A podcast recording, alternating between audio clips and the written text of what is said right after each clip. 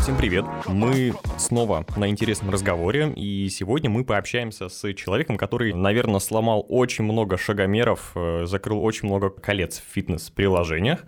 А, это Гарри Невельский. Гарри, привет! Приветствую, Сергей. Давай сразу уточним, э, у тебя есть имя Игорь и есть имя Гарри. Как как лучше? Как удобнее.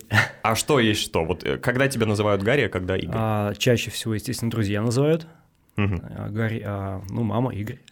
А почему Гарри? А, ну, там долгая история достаточно приключилась. Как-то на свое 25-летие я неудачно побрился. В конце дня рождения... Отличное начало. Да, и так получилось, что лицо было в крови, а друзья вспомнили фильм про кровавого Гарри, вот, и после этого пошло.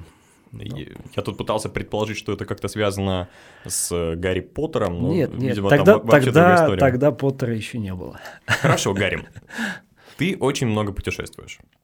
Да. Пешком, в походах, в горы, в моря. Ну, то есть я посмотрел небольшую биографию, понял, что, э, мне, мне кажется, мой фитнес-браслет сказал бы парень, остановись, у тебя сейчас что-нибудь э, сотрется в ногах, в коленях. Мы здесь уже общались с людьми, которые нам рассказали, что такое пешее путешествие, но по городу. Там была Анастасия у нас замечательная, и мы с ней рассуждали, почему город изучать пешком, это гораздо круче, чем ездить там на автобусе или даже иногда брать экскурсии. Во-первых, согласен ли ты с этим? Абсолютно, да. Я даже предпочитаю взять не экскурсию, а купить какую-то книгу, чтобы больше узнать самому, чем это узнать от гида кратко.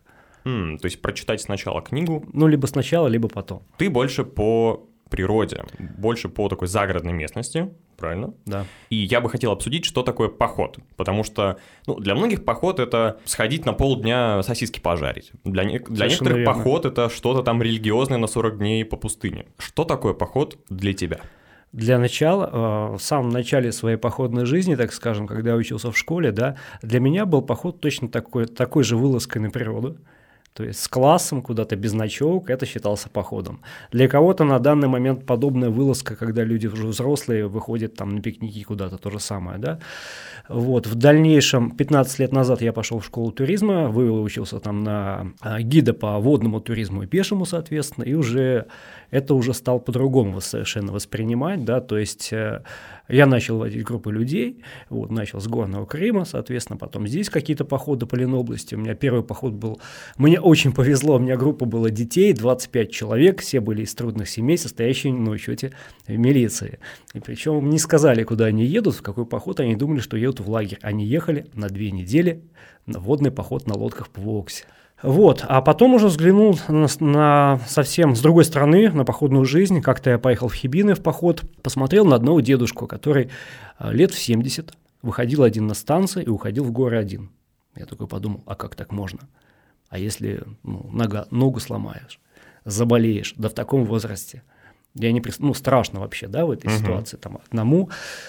Э, если там медведь, такой подумал, а годы идут, ты по-другому все на это смотришь абсолютно. И спустя сам какое-то время я начал также путешествовать один, спокойно это воспринимаешь. Ну, у меня самый большой поход длительный был э, на целый месяц, 450 километров. Это по тундрам и каменным городам Северного Тимана. Вот. 450 километров? Да, да. Это как от Петербурга до Петрозаводска. Назовем это по авиационному без дозаправок? Конечно. То есть все, что вот все взя... с собой все, взяли? Все с собой взяли, все несем. То есть там сложности были какие? Ты идешь первые 10 дней пешком по реке, в сапогах и за собой еще, собственно, волоком покрав. Пять туристов вот. на веревочке. Да, ну там все, все, ну, покрафт это такая маленькая лодка облегченная, uh-huh. она весит там, от килограмма до 6 килограмм, условно говоря, там, в зависимости от размеров, от а, предназначения конкретно. Вот так вот, собственно, первые 10 дней ты идешь против течения, а потом идешь по тундре. Почему ты выбрал именно вот такой вид отдыха, достаточно активный, хотя в какой-то степени медитативный, а не там ездить, например, в какие-то отели, экскурсии, что тоже неплохо, не хорошо. Конечно, неплохо. Вот У меня нет, я бываю и это совмещаю, соответственно. То есть, если здесь куда-то поехать, допустим, а, на выходные дни куда-то за город, э, то тоже стараешься, бывает, выбираться куда-то, да, соответственно. Но опять же, это не поездки там, условно говоря, в туристические места, там, Выборг, э, что-то из этой серии, а нет. Вот, допустим, А, когда ковид был, я лишился на время работы, но чтобы не сидеть дома, я что начал делать? А, сел в машину и поехал по Псковской области. По каким-то не популярным туристским маршрутам, там в виде Печор, Изборска, Пскова, там, где там каждый, mm-hmm. каждый был, да, то есть они непопулярные места, в которых бывают единицы людей в год. Вот наметил себе там большой план составил, что посмотреть. Вот, допустим, есть камень Ухо земли в Бежанинском районе, да, в лесах затерянный. Вот его найти. Съездил, нашел. Потом камень Крестовик тоже а, в Лакнянском районе, соответственно, тоже, то есть там долго продирался, там понял, что за лето я там первый пришел, нашел его, то есть какие-то такие непопулярные, банальные места, которых нет никогда в путеводителях, потому что везде было, а хочется вот что-то новое такое необычное найти и посмотреть, соответственно. Вот есть люди, которые, и среди моих знакомых тоже, которые никогда в жизни вообще не были не то что в походе, а в лесу. Ну, да, то есть, есть. Они, они лес проезжают там по автомобильной трассе, остановиться там какое-нибудь дело сделать. Но для них это страшно, потому что очень много страхов путешествия. Безусловно, это... да. В походе там не помыться, там, значит, еды нет, а мы можем умереть, потому что мы отравимся шишкой. Есть Костер такое, можно да. не развести, мы тогда замерзнем. И вот в палатке спать холодно, мокро, сыро и прочее, прочее, прочее. То есть выход из зоны комфорта тяжелейший. Были ли, а, может быть, у тебя изначально и у каких-то твоих клиентов, гостей вот такие же страхи, и они выбрались в эту новую жизнь и теперь ей наслаждаются? Безусловно, да. У меня было много клиентов, которые приходили со мной в поход, но я занимаюсь последние 10 лет, вожу в походы туры на Сейдозеро, это озеро в горах а, Мурманской области. И очень много людей туда идут в поход в жизни ну, взрослые в том числе. Вот. Но успех похода в том, это главное человека подготовить, то есть э, сказать ему, что надо купить, что не надо купить. То есть, то есть подготовка – это половина дела в походе. И рассказать, что ему ждет в походе. Не так, чтобы это было красиво на фотографиях, когда все восхищаются, ой, да там, ну, то есть ясная погода там и все остальное. А ты показываешь, надейся на лучшее, но готовься к худшему. Ну, может что... быть, и вот так. Может и там быть, человек так. просто в в да. воде, в грязи. То есть, да, то есть обратно сторону медали и комары, и холодная погода, надо подготовить человека, потому что если он идет неподготовленный и попадает в такую стрессовую ситуацию, естественно, это не лучшим образом сказывается на дальнейшем настроении организме в целом, да, соответственно. Вот, поэтому ты готовишь человека, и к чему это дальше приводило? К тому, что большинство людей к тебе возвращаются и идут в следующем году в этот же поход. А было такое, что в течение похода человек говорит, я вообще больше никогда в поход не пойду, меня больше, я хочу сидеть дома, в кафе всю свою да, жизнь, да. а потом возвращается. Безусловно, да, это у всех было, у меня это было тоже в, чем, в том числе. Особенно это происходит в первый день похода. Первые дни похода – это самые сложные. Конкретно в этот поход на Сейдузеро, когда ты идешь через перевал с рюкзаком нагруженный, то есть было такое, что люди иногда не выдерживают, но все. Но это эмоции, надо дойти, сделать, отдохнуть, а потом человек втягивается. А потом уже все. С, таки, с такой уже улыбкой на лице это вспоминает, и с такими воспоминаниями, потому что это действительно в путешествиях, что мы помним? Мы, когда путешествуем, получаем самые лучшие эмоции. Мы же э, впоследствии вспоминаем не то, как мы работаем, где-то в офисе, условно говоря, да, а самые яркие моменты... Или как мы классно сидим на диване. Да, да, да, совершенно верно. Вот я тогда вообще так посидел здорово. Да, да, да, да, да.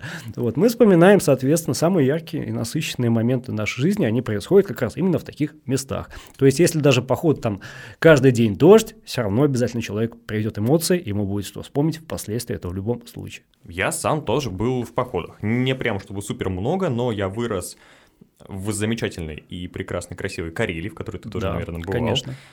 И, конечно, я с отцом много ездил там на рыбалки, на какие-то еще там прогулки в леса, то есть мне это знакомо, но, честно говоря, я терпеть не могу рыбалку, вот всей своей просто душой, потому что я всегда прикидывался, что мне нравится, угу. потому что я такой, о, прикольно на лодке покататься, там что-то вода, закаты, ночь на острове, на каком-нибудь там костер, это все круто.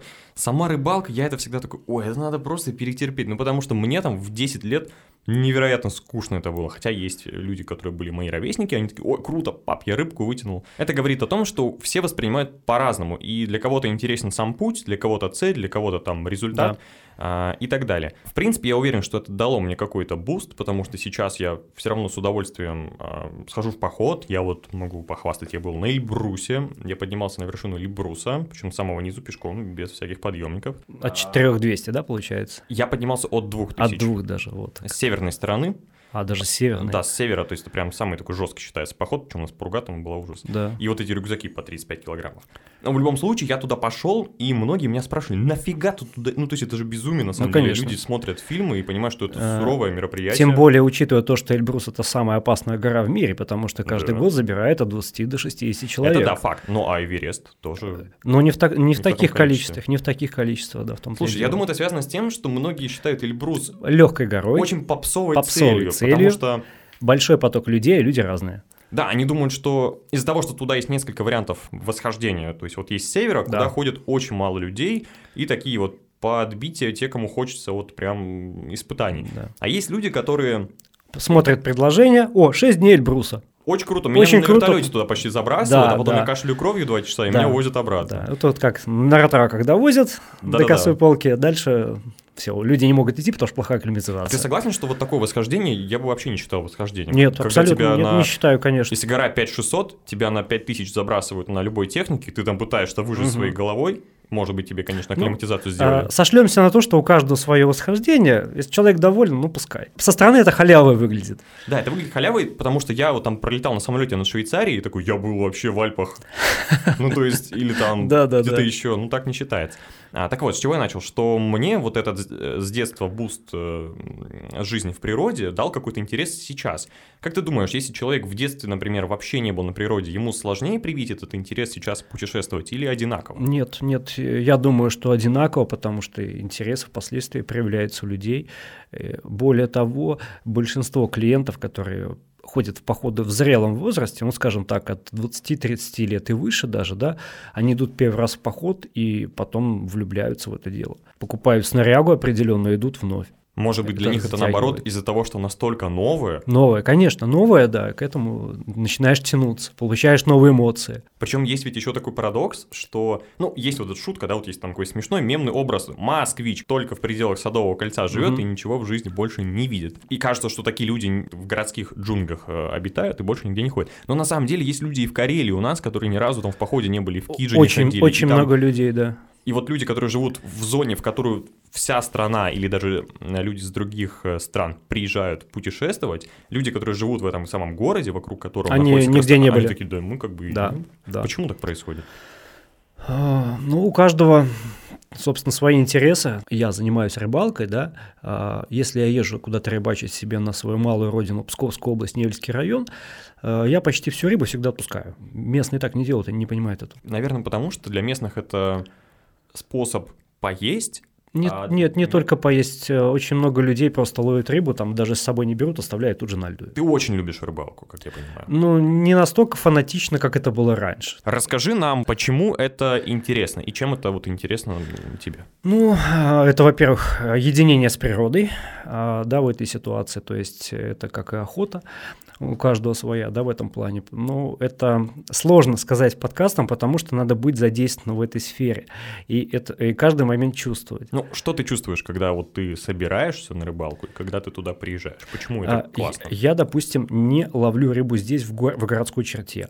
То есть э, вот люди сидят на Финском заливе, курочку ловят, на Ладогу ездят. Для меня нет. Еще забыл упомянуть людей, которые с Дворцового моста ловят рыбу. Я Стритфишинг. Я, каждый раз думаю, кого ты там пытаешься Да, поймать? нет, на самом деле рыбы в Ниве очень много, люди ловят судака.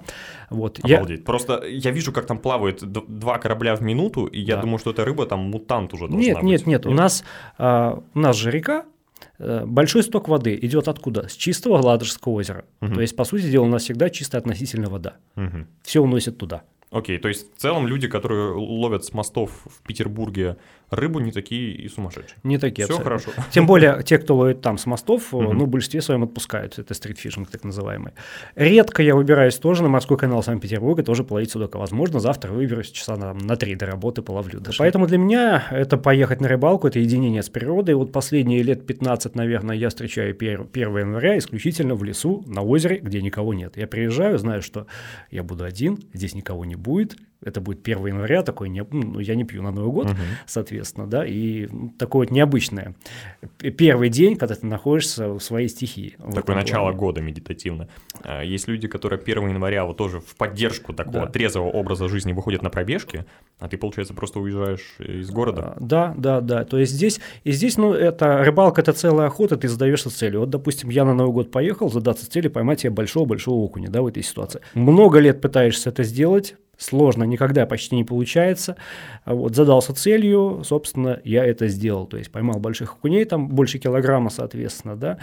А, Это сложно сделать, потому что кто-то ловит десятилетиями, не может это сделать в этом районе, где я был, в частности. Там эмоции получаешь, конечно, нереальные. С другой стороны, когда ты ходишь в походы, где у тебя дикие реки, людей никаких нет, это как в магазин сходить. Ты забрасываешь приманку, спиннинг тот же, и на каждом забросе это как поймал, вытащил, поймал, вытащил. Это неинтересно уже. То есть это азарт. Это азарт, да, это определенный вид охоты, спорта, соответственно. Ну, здесь каждому свое. Многие, конечно, не Мгм. поймут, надо быть задействован в этой сфере. Но это Да, я, отдельная я лекция. поэтому тоже и интересуюсь и спрашиваю. То есть, опять же, вот у меня отец там рыбак, ему это все классно, круто. Я могу в душе понять, почему. То есть, ну, во-первых, он э, всю эту рыбу, все, что ловит, то он обязательно ее там ест и готовит, то есть никогда ничего не выбрасывает. Если рыба не нужна для еды, он и не едет Да, рыбачить, потому что, ну, это такой очень промысловый вид э, древней Да, рыбалки, ну, оп- наверное. опять же, да, здесь у нас э, живут инстинкты, поэтому рыбалка, охота, да, многим интересно. Мне вот исключительно интересна рыбалка, э, когда ты ловишь хищника. Не так сидишь на одной лунке целый день, как многие, да? Нет, я делаю за рыбалку 200 лунок, я ловлю окуня, щуку, судака, и ты ходишь, ищешь рыбу активную, соответственно, пытаешься ее поймать, вытащить, и действительно ты получаешь удовольствие от этого. Не так, как многие придут, закормят лунки и сидят на месте. Надо двигаться, искать, тогда будет результат. Ты уже много лет занимаешься походами, путешествиями вглубь природы для себя, ну и делаешь это своей профессией в том числе. Хотя я так Да. понимаю, что это не, не основная работа. А, да, это не основная работа. Основная работа у меня связана- с огнестрельным оружием. То есть ты тренируешь э, охотников, да, которые получают А, лицензию. условно говоря, да, люди, которые хотят себе приобрести, соответственно, оружие, будь Мгм. то охотничье, либо травмат, должны пройти обучение. Вот Мгм. я занимаюсь обучением этих людей, вот, а свободное время остальное занимаюсь, собственно, работаю инструктором по стрельбе вот, в Балтийском стрелковом центре. Но боюсь, что с лета мне придется покинуть организацию и уйти в походы, потому что у меня уже походы на все лето расписаны. А для тебя это будет каким-то а, некомфортным шоком, или ты бы наоборот Нет. хотел избавиться от работы, чтобы походы стали твоей основной А, деятельностью? а, Просто, а, к сожалению, мы живем в таком регионе, когда походы не станут основной деятельностью, если заниматься ими вот здесь вот. Почему? Потому что у нас сезон, совершенно верно, да, поэтому это буквально на три месяца. Чтобы это стало постоянством, надо уезжать куда-то на юг, в Турцию, Мгм. в Крым тот же в этой ситуации. Ну, Крым сейчас не лучший вариант продолжения Но на ты же путешествовал момент. по всей, в том числе России, Да. и там на Байкале, да, где-то в той стороне вообще был, ну, то есть на востоке далеко. Да, То есть получается, что для тебя это не должно быть большой э, проблемой. Э, В принципе, нет. В принципе, нет. Главное захотеть, потому что предложения поступают очень часто куда-то поехать, но, скажем так, пока не рассматриваешь их особо. Ну, Мгм. некоторые я уже пробовал, естественно, да. Вот, но хочется не в тундре жить все время годами, как у меня было одно время, а вот э, где-то быть в моменте, то есть и в городе, чтобы у тебя была городская какая-то личная жизнь, соответственно, да, и в то же время ты выбирался, людям показывал природу. Ну и из главных моментов, чтобы это при- приносило, естественно, существенный доход и заработок. А не так, что ты поработал там от зарплаты как зарплаты, как многие гиды на самом деле работают. Ну, вот опять же был на Эльбрусе, и нас водил очень классный мужик. Он этим как раз занимается, вот как ты описал. У него есть какая-то там не очень веселая основная работа, руками делает какие-то механизмы. И сколько-то раз за лето он водит походы. И он говорит, что я бы не хотел ходить на Эльбрус 10 раз за лето. Я бы сошел с ума. Ну, конечно. Я тоже представляю, что да, я бы тоже сошел с ума. Кроме физической нагрузки, это как будто что-то очень Эмоционально выгораешь, мощное да. превращается Да. в очень обыденное. Обыденное, да. Как гидам жить интересную я, рабочую я жизнь? тоже боялся этого момента. Одни и те же места вижу, но я скажу так, э, каждое место я открываю все равно для себя по-своему, с какой-то новой стороны. То есть это либо разная погода, либо какой-то свет, моменты приятные с природой, с животными связаны, да, в этой ситуации, с людьми, которыми у тебя в команде непосредственно, которые делают атмосферу, и ты для них, соответственно, показываешь, открываешь эти места по, по по-новому. А я когда прошлым летом был в первом походе, вот у меня поход был первые две недели, а второй был чуть поменьше 12 дней. У меня промежуток был буквально там 3-4 дня, чтобы э, закупить продуктов для следующей группы и пойти с ними в поход. У меня за дней до 5 до окончания похода обычно там уже появляется усталость, а тут новая группа, а все же делать надо. Но я ложусь в палатку, я уже начинаю думать, смотреть маршрут, как мы пойдем, я уже горю уже новым походом, новой же группой. И вот я удивился вот этому моменту, что ты не выгораешь, а загораешься с новой стороны в ожидании новой группы, что ты им будешь показывать, рассказывать, и тебе самому это интересно тоже. Ну, это, я думаю, что и профессиональное качество какое-то, и личное, потому что, э, согласись, гиду должно быть самому очень интересно. Конечно, Ведь безусловно, есть да. люди, ну, не знаю, к Да. сожалению, наверное, Много, сказал, много таких гидов которые людей. делают это просто за бабки. Совершенно верно, не интересуются историей этого места. Вот как я в свое время, почему я стал на Сейдозеро людей мно- многих водить, да? Я когда туда впервые попал э, и вижу такое изображение человека, там, в общем, человек э, на скале, 70 метров высотой изображение, ну, зовут его Куева. Мгм. А сам Куева – мох. То есть он из мха сделан, то есть природа такой рисунок в виде человека сделан, соответственно, спрашиваю, а что это? Куева, а кто это? А Куева знает в этой ситуации. Никто не мог объяснить, и, собственно, потом я купил большую энциклопедию Самов, соответственно, Надежды Большаковой книгу, все прочитал про эти места, я так загорелся, столько легенд, э, сказаний разных. э, как- Столько историй теперь Столько можно... историй, да, там про снежного человека, там просто тьма, как его там ловили, и несчастные случаи, как происходили. И все, я этим загорелся, собственно, все, людям так приятно. А когда ты приходишь, и у тебя у гида спрашивают, а что здесь, а что здесь, а гид не может ничего сказать. Вот у нас обед там-то, там зарядка и все остальное, ну, не знаю, как такие люди работают, но это уже к руководству, так скажем, отношения имеет, почему они берут таких гидов, собственно. Да, то есть я думаю, что это вопрос, горит человек своим делом Да, или нет. Это да. ведь может быть связано с чем угодно, с любой профессией, где нужно хоть немножко творчества, да, и музыка может быть поставлена на коммерческий поток, и Да. видео, и кинопроизводство, да все что угодно. Хорошо, давай обозначим какие-то самые классные места в России, куда стоит попасть путешественнику, который хочет попробовать вот эту вот походную новую жизнь. Мне запомнилось больше всего, наверное, два похода. Это у меня был поход на Эльбрус. Он получился абсолютно глупый. Никогда так абсолютно не делайте, не повторяйте. Так, ты должен рассказать это. Ситуация была такая. Поход у нас был на две недели. Мы, собственно, жили в базовом лагере на 4200. То есть у нас неделя была акклиматизация. Я специально взял длительный тур, купил, чтобы подольше акклиматизироваться, никуда не спешить, собственно. И на восхождение было целых 5 дней. В общем, 4 дня нам Эльбрус не давался, якобы из-за плохой погоды. Да? Гида я могу понять, погода была плохая, но все же я вижу, что другие пытаются. Я вижу, что для меня эта погода не такая уж и жесткая, потому что я в свое время служил на флоте на Мурманской области в тундре, прожил три года, и для меня это было, ну, Легким бризом. да, абсолютно да, то есть в этой сфере. Поэтому пришлось, к сожалению, на 4800 с гидом произошел конфликт, он повел группу вниз, я бы все равно пошел наверх. Вот я впоследствии, конечно, перед ним, перед Андреем извиняюсь, но это неправильно, конечно, я его пре- прекрасно понимаю, но вот я пошел наверх. Ну, А, то есть ты все-таки пошел один? Пошел один, да. себе. То есть я там ни разу не был, пошел один. Вот, идешь же ночью.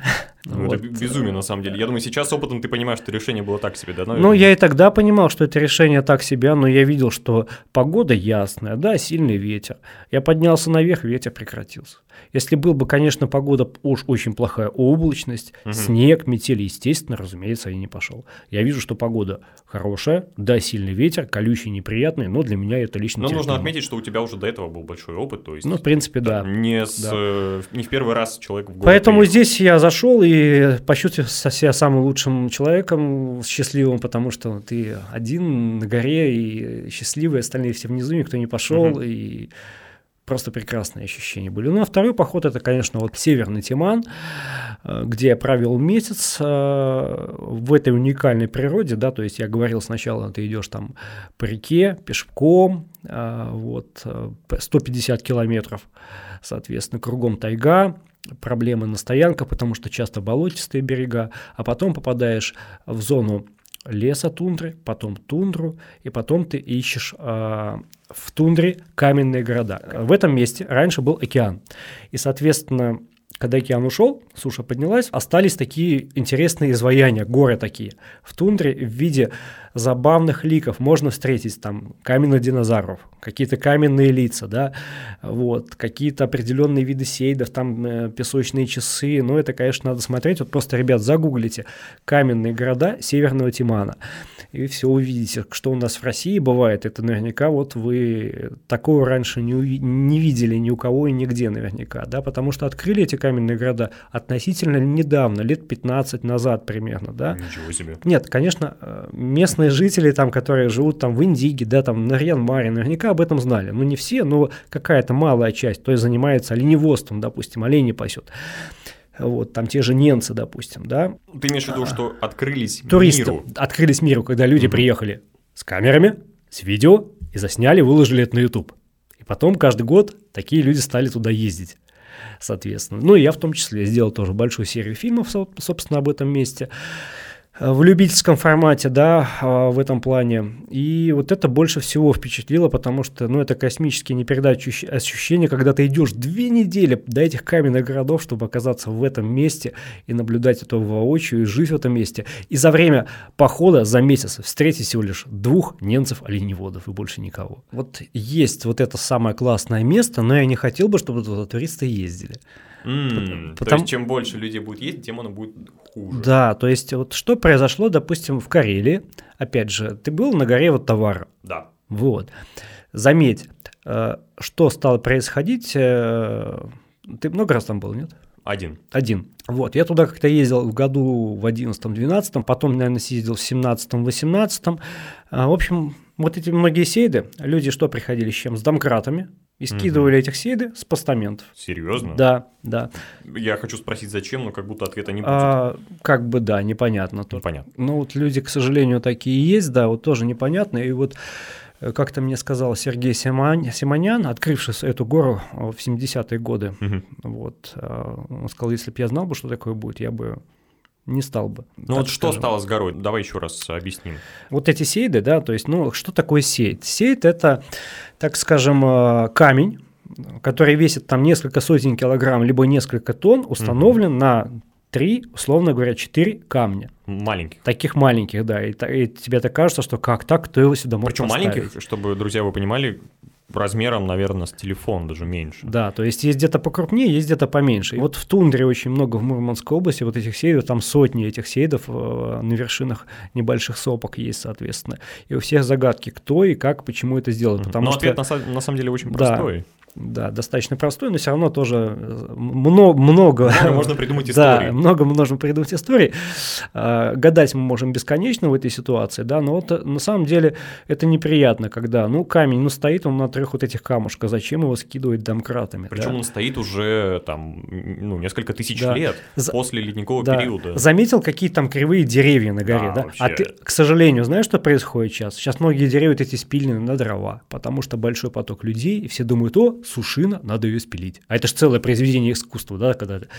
Когда де- э, дерево там сам видел, там как елки какие красивые Да, в они, стороны. они растут просто по спирали. Да, И спиралями, это очень жутко, да, потому что жутко. когда я там был, а, там была такая погода, и солнце, и туман, и облака, то есть очень непонятная Да, вообще атмосфера, да, да. и это было так красиво и так жутко, что ходишь с такими очень ну, неприятными чувствами даже в какой-то Да, момент. ну и представляешь, что приходишь, там одно дерево спилено, камень скинул, что ты смотреть будешь. Мгм. Я полностью согласен, что это большая дилемма. Например, вот с вот товара была история, что туда хотели сделать э, дорогу, по-моему, нормальную. И это место то ли кому-то продать, то ли Да, еще что-то. заказник. И прям передумали, потому что, скорее всего, это место перестанет существовать или превратится в какую-нибудь русскиало, которая здоровская, классная русскиало, вопросов нет. Но это такое же обжитое место, да, и да. это вообще вот, не про вот, диковину. вот почему я не хочу, чтобы э, вот эти вот места, куда я вот люблю ездить, там каменные города Северного Тимана, где людей нет, единицы людей в год бывает, буквально там 10-15 человек максимум, да, чтобы были вот так вот популярны, потому что будет то же самое. Придет человек, все сломает, и ничего не останется. Почему люди приезжают и пилят деревья, которые... То есть это, это просто какая-то глупость. Слушай, или, ну, это- или человек не глупый, а- не злой, он просто вот не понимает. не понимает глупость, дурость. Э, Вот здесь, допустим, в Ленобласти на любое озеро можно приехать, где есть сосновый лес. Вот на каждой стоянке что мы там увидим? Мы об- обязательно увидим, как какой-то идиот взял топор и начал рубить, пытаться сосну. Понятно, что он не срубит, но он начнет это делать, Видно, что там... Причем сосну такую, да? Да, то, толстую, высокую, и что ты видишь, да, вот дерево отчасти загублено. Это видишь на каждой стоянке. Или мусор вот этот бесконечный абсолютно. Как-то меня так тоже приучили, что если ты приехал, и мало того, что ты свой мусор забери, да, так там, чужой, если ты еще да. видишь мусор, так ты еще и чужой забери. Да, сделать место чище, приехать и уехать так. Оно должно быть э, без твоих э, да. следов. Причем я, знаю, что заметил, а, когда ты путешествуешь где-то в провинции, отдыхаешь, да, то есть там на, на озере, где-то на реках, а, ты прекрасно видишь, что э, этим занимаются исключительно, ну, процентов 95 местные жители, которые приезжают просто выпить пивка там на озеро, куда-то на пляж, вот, но никак не москвичи-путешественники, там, не петербуржцы, да, вот, потому что люди с собой все вывозят чаще всего.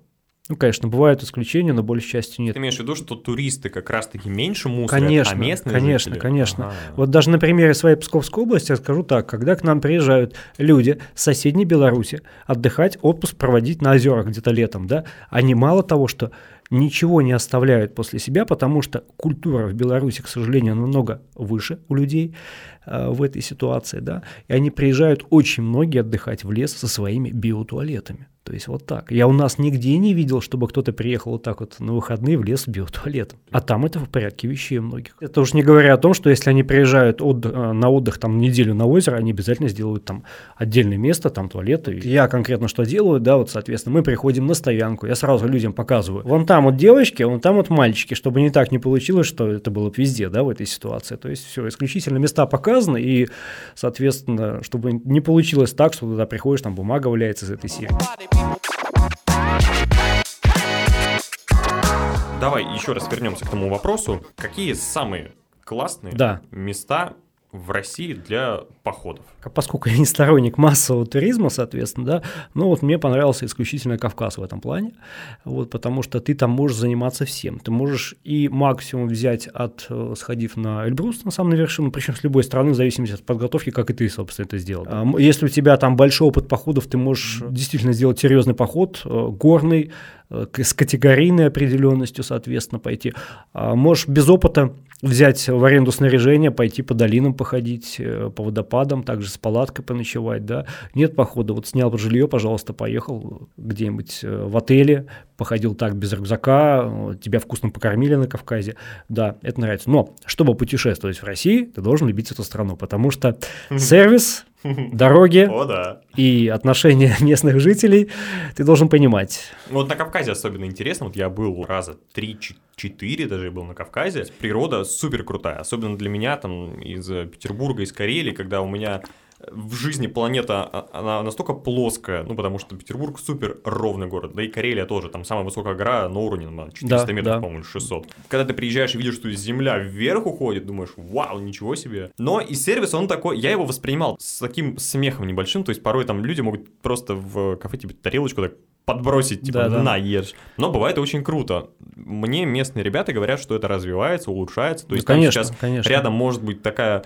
очень пацанская кафешка, да, да. где там только шаурма и все очень, э, очень правильные ребята, а рядом может быть очень хипстерская кофейня. Да, да. И они нормально существуют рядом. Поэтому, конечно, сервис... Ну, вот тут тоже такой экономический, капиталистический момент, наверное, он будет развиваться тогда, когда и людей будет приезжать больше, когда будет больше конкуренция и Безусловно, будет мотивация да. к развитию. Безусловно, Потому да. что местным этот сервис нафиг не нужен, скорее всего. Ну, отчасти, да. А, я когда в свое время ездил по Украине, отношения когда ты где-то кушаешь, допустим, по западной тоже много проездил, да, ну, в кафе совершенно иное, чем у нас. Люди горят работой, угу. обслуживанием. Ну, у нас ты говоришь, наверное, везде, кроме там Питера, Москвы. Нет. Пи... И здесь тоже? Нет, конечно, имею в виду Питер и Москву в этом отношении. Хм. То есть, вот, допустим, э, в пятницу прихожу с девушкой в ресторан без всякой улыбки, подходит официантка, ну, как-то иначе чай не хочется оставлять потом, mm-hmm. знаешь, в этой сфере. То есть, ну, у меня такого не было, то есть э, порядка 40 городов на, на, на Украине объех, объездил, да, в этом плане. И как-то, не знаю, может, мне везло, но мне постоянно везло в этом плане. Люди совершенно немножко другие в этом плане. И в Беларуси, кстати, то же самое. А здесь, ну, главное, хочется, не знаю, выполнить свою работу, но не факт, что качественно. А как это улучшить? Почему так происходит? Как это улучшить? Знаешь, ну, это, думаю, идет немножко из прошлого в этом отношении, как люди раньше в Советском Союзе в такси работали. Я даже не родился в Советском Союзе. А, нет, я родился в Советском Союзе, да, ну, я исхожу из того, что человек знал город. Можно mm-hmm. было все что угодно спросить у него. Он тебя мог отвести, показать там все что угодно, да, в этой ситуации. Кто сейчас работает в такси у нас? Ты имеешь в виду приезжих? Конечно, вот и все, не знаю. Тоже, это вот во многом идет тоже вот с таких вот моментов. Ну, смотри, а, мне кажется, в такси приезжие из других стран э, граждане, они работают в основном все-таки в Питере, Москве, Петрозаводске, там еще где-то сильно это меньше. Это понятно, нет.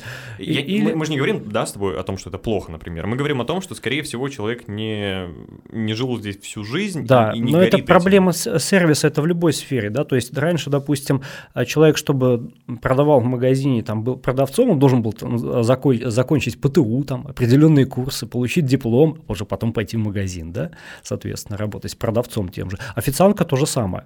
А сейчас этого нет, ну никаких требований, ничего. Человек идет с улицы, ничего не знает, а мы тебя научим. А как его научишь? У него ни культуры в этом отношении нет ничего. Но смотри, я тебя спросил, как это улучшить, ты сказал, что это связано с нашим прошлым. Ты сказал, что наоборот в Советском Союзе был хороший сервис, правильно я понял? Ну нет, просто люди, э, я не мог сказать, какой хороший сервис в этом плане, потому что я был маленький, да, mm-hmm. то есть я родился в 81 году, вот, то есть э, я не ходил в это время там по кафе, там особо, знаешь, э, не, оставлял не, чаевые. Не оставлял чаевые, не могу в этой сфере сказать абсолютно ничего. Ну, да? Хорошо. Давай дадим какие-то советы, как улучшить сервис в городах, где постепенно начинает развиваться вот местный туризм. Э, как улучшить? Значит, брать людей, которые лю- заинтересован в этом, да, то есть я знаю некоторых людей, которые набирают именно гидов конкретно вот так вот, под, угу. под себя. Они не берут местных, потому что местные немножко по-другому общаются, не могут найти индивидуальный поход к клиенту, соответственно, да, вот, то есть здесь тоже таких моментов тоже много человеческого отношения, да, Хотя странно, да, казалось бы, местный да. человек должен воспринимать, наоборот, всех как гостей да, да. и так радушно их принимать. Ну, это какой-то парадокс. Да, то есть такое бывает. И меня как-то тоже пригласили гидом поработать на Кольский полуостров. Я спрашиваю, я-то при чем здесь, когда я вот живу в Петербурге, вот Мурманск у вас рядом, почему меня-то? Ну, вот то же самое, там, ты-то, ты-то там активно ведешь, там это понравилось, соответственно, там. Как улучшить? Ну, на самом а, это сложно сделать. Почему? Потому что у тебя в бизнесе определенная зарплата, определенный лимит, а чтобы пригласить тебе человека заинтересованного, да еще из э, большой земли, условно говоря, из большого города, и с опытом, а как э, платить деньги относительно местным людям, которые работали на этой должности, либо они такие же гиды, условно говоря, когда приезжает гид из Москвы, условно говоря, хочет денег больше, вы делаете одинаковую работу, только местный получает меньше, этот больше. естественно, местный начинает там либо левачить, либо еще что-то делать, потому что, ну, его тоже можно понять в этом отношении. То есть тут экономический вопрос. Да, я думаю, что да, экономический вопрос, потому что профессионал стоит достаточно больших денег угу. в каждой сфере. Ну а что, если мы говорим о хорошем менеджменте? Хороший менеджер в ресторане, в кафе или в каком-то вот. другом сервисе, он способен воспитать сотрудника, если у него есть опыт. У меня просто есть такие кейсы а, у знакомых, кто занимается, они наоборот приглашают какого-то опытного вот как ты сказал, с большой земли человека, ему там платят достойную какую-то зарплату, а он уже развивает местных, тех же официантов, гидов и так далее. Ну, я скажу так, по своему опыту, бывало такое, что местные долго не работают, поскольку они рядом живут, они часто иногда там отпрашивались домой там надо, либо не выходили на работу, либо пьянствовали, что-то из этой серии, знаете, было. А конкурентов мало. Кто достойно мог бы работать на их месте, людей таких мало. Либо они не могут исполнять эти обязанности, функции, либо не заинтересованы, либо не хотят. Хотя зарплата иногда платится хорошая достаточно. Да, такая сложная история. Видишь, мы с тобой даже в этом диалоге немножко закапываемся, потому что, ну вот мое мнение такое, что человек, который живет и вырос в месте, где нету какого-то хорошего сервиса, он и не знает, что это такое. Что это такое, ему конечно. это неинтересно. Да, и он не знает, как, э, что показать. И как ему подать. Подать, Соответственно, нужно верно. этих людей как, э, не знаю, вывозить, смотреть, смотри, вот так круто, чтобы он сам испытал приятные эмоции от э, этого сервиса, Чтобы увидел, за это да, платить. Да, да. Потому что есть ведь люди, которые, да, мы дома поедим, Зачем нам идти в ресторан? Чем мы дома поесть да, не можем? Да, да. И с одной стороны, да, в этом есть какая-то доля правды, но мы же куда-то идем как в мини-поход, чтобы получить какую-то эмоцию от э, заведения. И людей нужно заинтересовать, чтобы он сам сходил, какой-то классный сервис получил, запомнил вот это чувство, сам пытался его воспроизвести у других людей. Да, и здесь вот удивляют порой люди, когда где-то находятся в провинции, живут, допустим, там в небольшом поселке, либо небольшом городке. Да, зарплата бывает небольшая у людей, но люди очень жалуются – вот посмотреть нечего, вот выехать нечего. Я только представил себя на их месте. Вот я живу, условно говоря, вот вырос в городе Невель, да? Uh-huh. А, Невель а, город на юге Псковской области, от Петербурга 500 километров, от Витебска 90, от Москвы тоже 500. А, мест красивых, куда можно выехать, что посмотреть, масса. На выходные можно поехать, пожалуйста, тоже в Беларусь, тоже в Витебск, съездил в театр, там, не знаю, на концерт какой-то, да, в конце концов. На самом деле, если захотеть, можно делать. Если сидеть дома и жаловаться, что нечего посмотреть в городе, некуда выехать, ну, так и будешь всю жизнь, собственно, этим заниматься. Вот так вот, вот так жестко. А если вы хотели от нас тут послушать какие-то успокоения, нет, у нас только жесткие советы. Все понимают, что бывает тяжело. Мы тут не сидим, да, тут из Москвы выросли. Нет, мы, мы все из маленьких городов и понимаем, что в целом, ну, пока ты сам не начнешь шевелиться, ничего не изменится. Совершенно верно. Это закон да. жизни, да. Если люди рождаются в Лос-Анджелесе, это тоже вообще ничего не гарантирует. То есть, наоборот, чем больше город, тем бывает сложнее по каком-то смысле, чем меньше город, может быть даже проще, ты проще привлечь внимание какое-то, даже медийное а, для людей с другой стороны. Но это так, рассуждение воздуха. Давай проговорим, какие страхи есть у людей, которые собираются в поход, которые никогда в нем не были. Вот это вот все, да, нет туалета, да. нет душа, все страшно. Как это в итоге превращается в жизнь, и эти страхи уходят?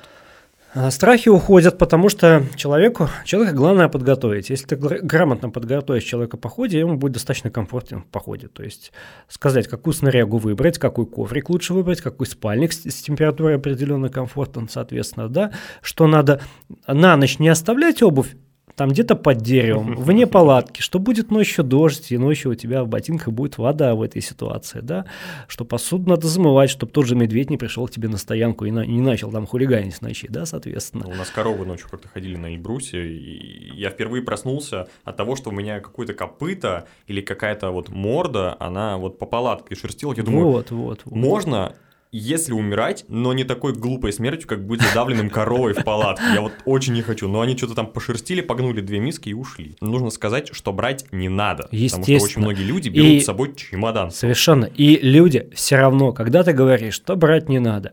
Вот у меня, когда я иду в поход, веду в поход людей на Седозеро, сразу же начинается перевал. И сразу начинается набор высоты. Я вижу, многим людям сложно. Делаем там через минут 40 после начала подъема, соответственно, привал, начинаешь спрашивать, а вот что ты там взял лишнего? И многие люди Картельки. берут. Да, там кто-то зонтик взял, сачок для рыбы, допустим, да, бумажные книги, там литр сока из этой сферы, да. Один человек ноутбук взял, там пять пар обуви из этой серии, там пять штанов там разных, не знаю, да, вот. И говоришь, смотри, друг, мы не начали подниматься, ты уже умираешь. Выбрось свой компьютер. Как бы, нет, не выбрось, я, я на своем опыте показываю. Я беру в поиск книги, посчитать бумажные, там, одну-две книжки, условно говоря. Вот, я ее с собой таскать не буду. Мне полкило лишнего в рюкзаке не надо. Вот я замотаю сейчас здесь, я ее спрячу, назад я буду выходить, я ее заберу и продолжу чтение в поезде.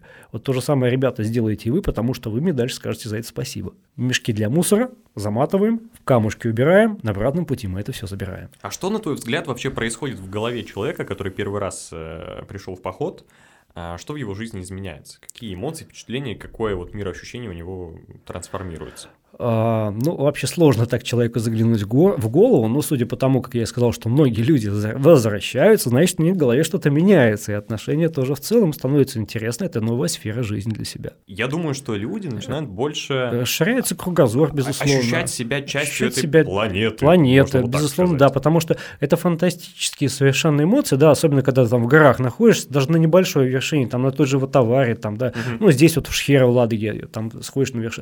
на вершине, смотришь, там, закат провожаешь, встречаешь рассвет, но это космически, да, вот, это не просто там в лесу проснуться, и то это кайфово все равно, а когда ты на вершине, у тебя все вот облака там, как в компьютерной игре, там заставки меняются, все это погода, и ты на вершине все это смотришь, наблюдаешь, это, конечно, фантастическое зрелище, но вот ни с чем не сравнимо. Мы ведь люди произошли из глубин э, природы. Последние там 200 300 лет активного прогресса не могут отбить тысячи лет эволюции. Конечно, конечно. Почему у нас в городах, в современных городах, которые сейчас пытаются делать более зелеными? И, наверное, как раз человеку это нужно, это его успокаивает, он чувствует себя комфортно. То есть конечно. нам же всегда приятно посмотреть на водопад, в да, лес, да, на реку, да. на озеро, на закат. Это, это где-то у нас в глубине вообще да. коры мозга спрятано. И поэтому человек, когда оказывается в походе, он чувствует себя вот частью вот этого мира, то есть он может потрогать э, какую-то новую почву, почувствовать запахи, которые в конечно, городе ты конечно. не почувствуешь. Возвращаясь к страхам в походе, естественно, там, где есть медведи, люди всегда боятся, собственно, медведей, особенно по ночам. Вот, потому что ночь – это, собственно, время медведя. Да? Вот я давно в этой сфере работаю плодотворно, поскольку занимаюсь изучением бурого медведя, то есть, наверное, прочитал практически всю литературу, и у людей, конечно, страх это, безусловно, есть. А что, если медведь придет там в палатке, да, вот как себя вести, что брать, соответственно, да? Здесь, как и у людей, животные иногда бывают какие? Определенные психические отклонения.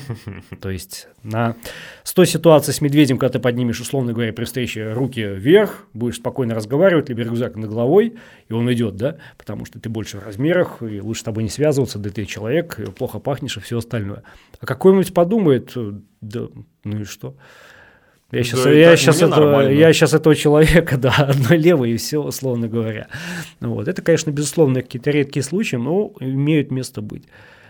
Очень редко. Но виноват 95% всегда человек во всех этих uh-huh. конфликтах. Всегда человек, потому что человек провоцирует эти конфликты. Что мы видим? На окраине населенных пунктов люди кормят животных. Кстати, в одном интервью ты сказал, что одно из главных правил твоих походов не кормить животных вообще. Конечно. Есть какая-то даже пословица, там я вот ее не запомнил. Прикормил медведя, убил медведя. Почему? Потому что когда мы кормим животных, животные, вот смотри, наглядно мы это видим в нашем городе. Как мы это видим? Когда утки не улетают, а остаются на зимовку здесь. Угу. То есть, смотрите, э, получается так, маленькая уточка, птенчик, начинает есть хлебушек, все, что дают. Который, она... кстати, вреден. Утка. Да, совершенно верно, да. И здесь что происходит? Э, сама птица, зачем ей добывать корм? Когда придет человек, что-то кинет.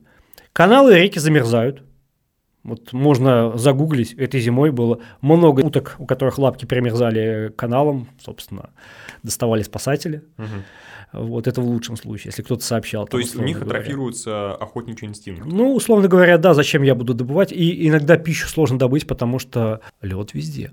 Все, угу. никак это не сделать. А виноват человек, потому что он это сделал. Если бы он их не кормил, животные понимают, что здесь нет еды и улетают. Ед... Да, совершенно верно. Она в любом случае корма хватает всем.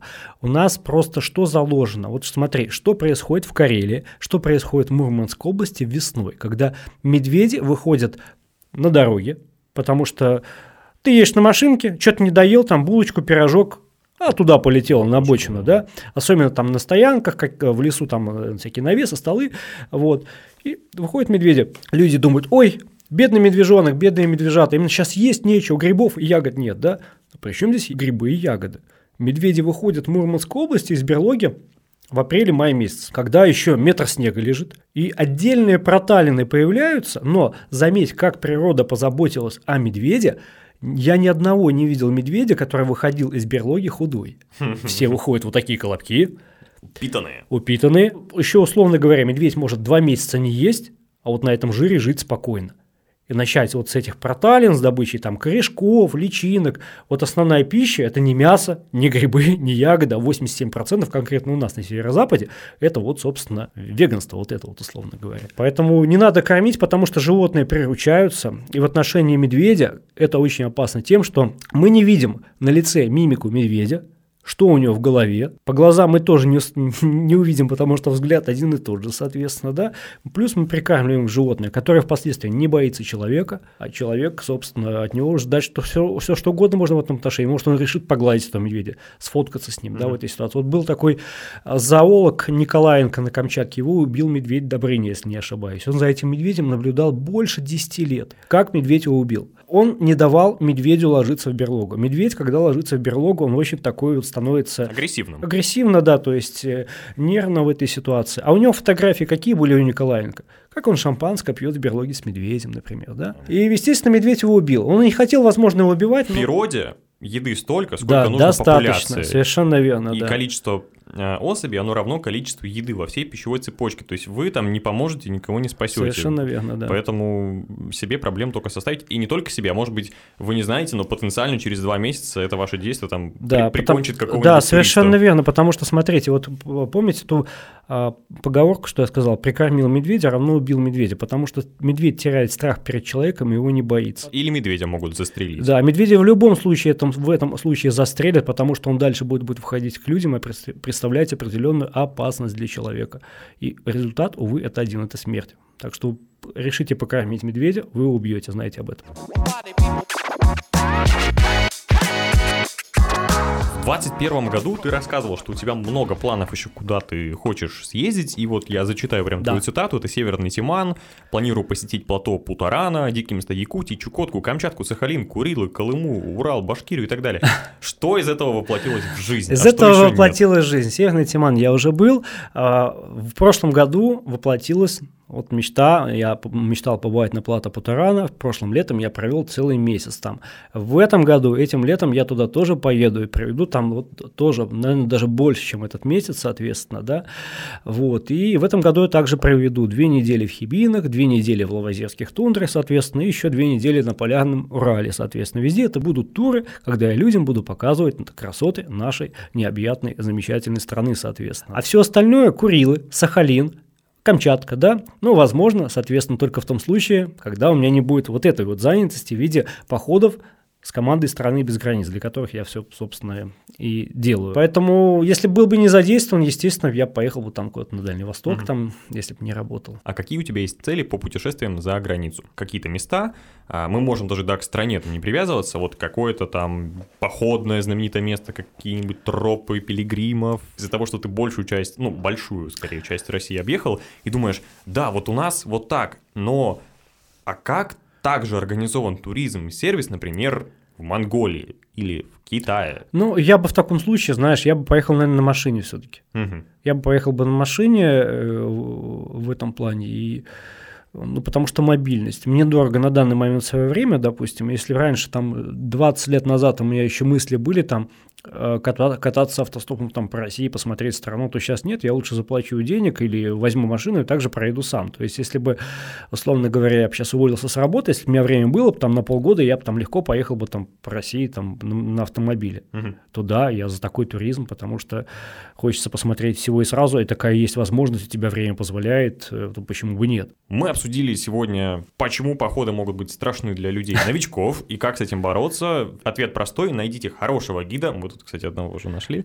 а, И- который вам все подскажет и, не, расскажет. И не бойтесь задавать ему вопросы. Гид должен готовить к ва- вас к походу, чтобы этих вопросов не стало в походе, и вам было комфортно на маршруте, соответственно. Когда меня спрашивают, вот этих вот людей можно взять, у них такой опыт такой-то, такой-то, такой-то. Я говорю, дайте мне телефон, я им сам позвоню, я спрошу их походный опыт. Если показания медицинских, потому что это важный момент, чтобы не получилось так, чтобы что-то произошло в походе, что человеку нельзя было в поход идти. Это важный момент. Это правда, потому что есть гиды, которые вообще не проверяют, просто Да. главное набрать народу, а потом Совершенно э, верно, да. у тебя астма Да. на пяти тысячах метрах Да, оказывается. либо с сердцем что-то, либо еще что-то, соответственно, ты нуждаешься. Вот, это важные аспекты, все. И этот вопрос сразу закрывается, когда ты сам решаешь этот вопрос непосредственно с клиентом. И у тебя, и тебе спокойно, и им, потому что ты им говоришь, не стесняйтесь, звоните, спрашивайте, пишите, чтобы поход был в радость уже на начальном этапе, а не возникала масса вопросов, а как, а что там у многих и все остальное. Мы проговорили, что поход — это такое мероприятие, которое очень эм, раскрывает человека по-новому, особенно который э, прожил жизнь в городских джунглях и оказался на природе, и понял, что это просто открывает тебе какое-то твое генетическое прошлое и единение с этой планетой. Давай какие-то последние твои напутствия людям, которые планируют свои путешествия вот в таком формате, как э, правильно к ним подойти внутренне, чтобы получить максимальное удовольствие, не расстроиться, не разочароваться. Да. Если вы загорелись путешествием, надо начать. Но начните хотя бы с малого, да, то есть, не знаю, э, куда-нибудь здесь, по Ленобласти, Даже без ночевки. Да, даже без ночевки. Посмотрите интересное место, да, посмотрите важный момент, погоду, чтобы не получилось так, что когда вы приезжаете на место, а там дождь идет, там снег пошел, либо еще что-то неприятное, да, случается. Вот, то есть э, начните с такого малого, посмотрите, надо это вам или нет. Если вам понравится, покупайте палатку, покупайте спальник, Посмотрите Пос- YouTube. да, Это посмотрите место, где YouTube. есть гайды на все случаи Да, жизни. абсолютно верно, да. То есть сейчас все это легко, интернет в помощь, и любые во- вопросы могут быть сняты достаточно быстро. Вот. И, ну, поверьте, жизнь заиграет совершенно новыми красками, когда вы начнете путешествовать, соответственно, да, останавливаясь не, не только в отелях, соответственно, в каких-то уголках планеты, где, ну, совершенно будет по-другому все, а не вот отель, банальное и все остальное. Друзья, путешествуйте, это интересно, это увлекательно, это раскрывает вас как человека и раскрывает ваше ощущение к этому миру. Конечно, мобильное приложение Кведа вам тоже в этом поможет, как минимум выбрать место, где пожить, где вкусно покушать, можете оставить свой отзыв на какое-то место, посмотреть видовые тропы, в общем, в любом случае обращайтесь, мы вам всегда в этом поможем. Гарри, спасибо тебе большое, я думаю, что увидимся с тобой где-нибудь еще на вершине, Надеюсь. на, вер- на вершине топа подкастов или на вершине какой-нибудь горы. Килиманджаро, да. Обязательно. Все, друзья, пока. Все, пока.